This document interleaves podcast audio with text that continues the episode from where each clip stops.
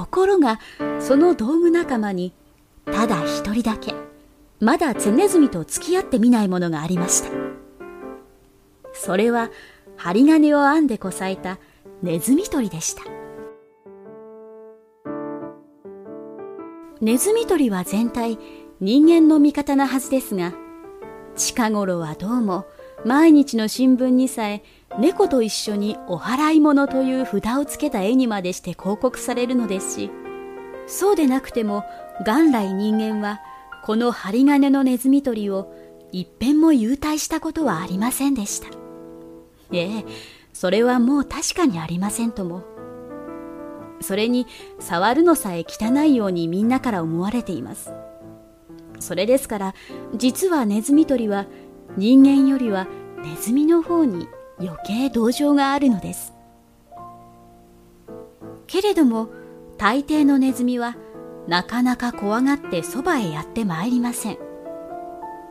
ネズミ捕りは毎日優しい声で「ネズちゃんおいで。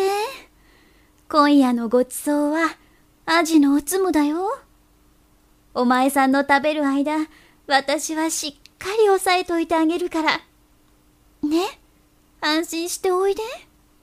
入り口をパタンと閉めるような、そんなことするもんかね。私も人間にはもうコリコリしてるんだから。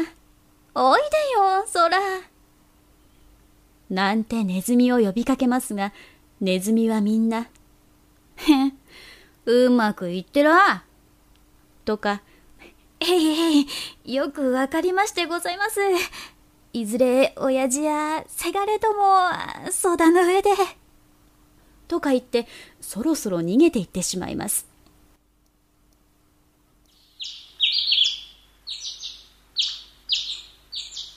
そして朝になると顔の真っ赤な下男が来てみて、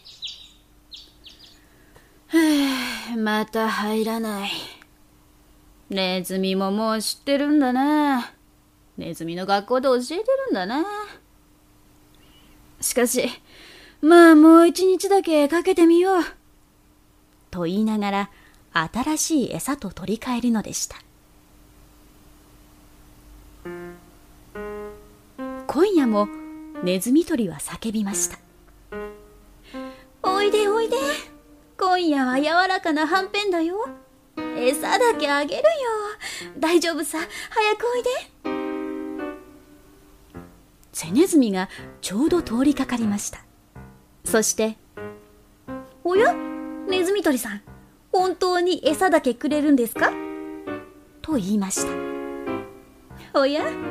お前は珍しいネズミだねそうだよ餌だけあげるんだよそら早くお食べセネズミはぷいっと中に入ってむちゃむちゃむちゃっとはんぺんを食べてまたぷいっと外へ出て言いました。美味しかったよ。ありがとう。そうかい？よかったね。また明日の晩おいで。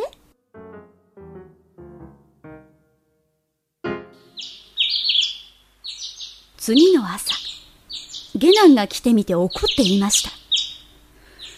ええー、餌だけ取っていきやがった。ずるいネズミだな。しかし、とにかく中に入ったというのは関心だ。そら、今日はイワシだぞ。そして、イワシを半分つけていきました。ネズミ捕りはイワシを引っ掛けて、せっかくツネズミの来るのを待っていました。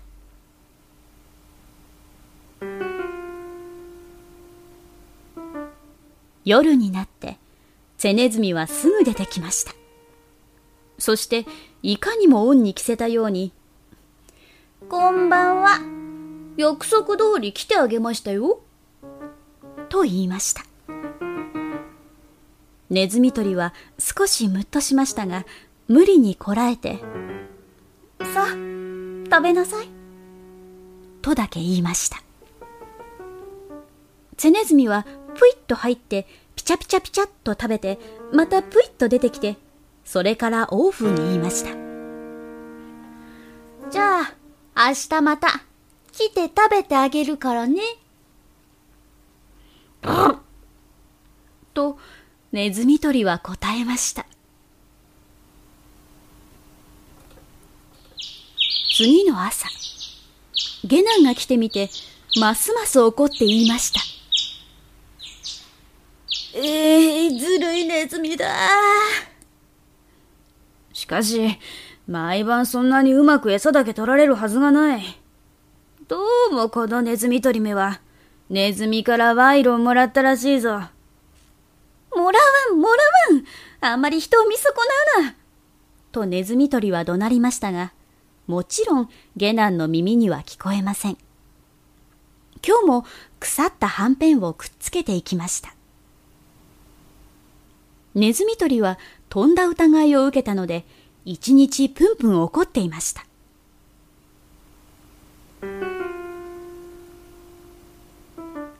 夜になりました。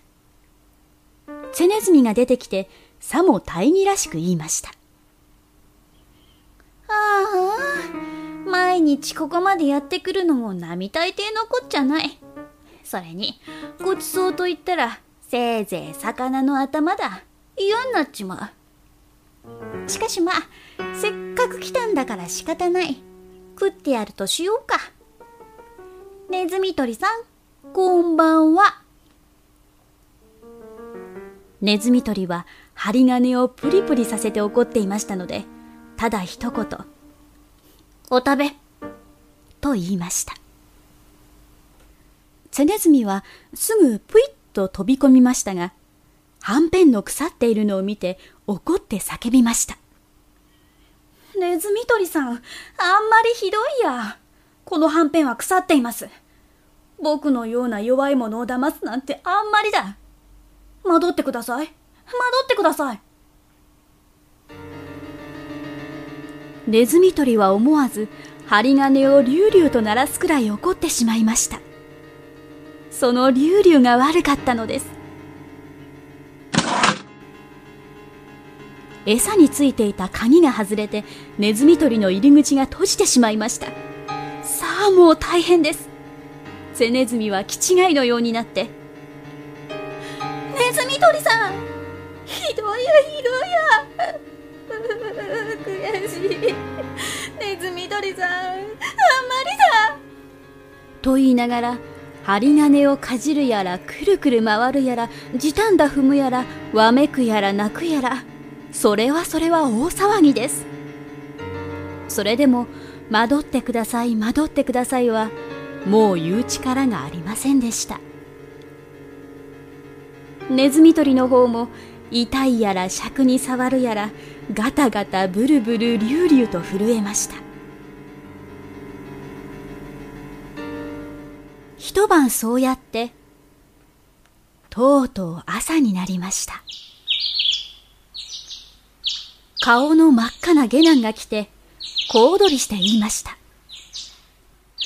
しめたしめたとうとうかかった意地の悪そうなネズミだな。さあ、出てこい小僧。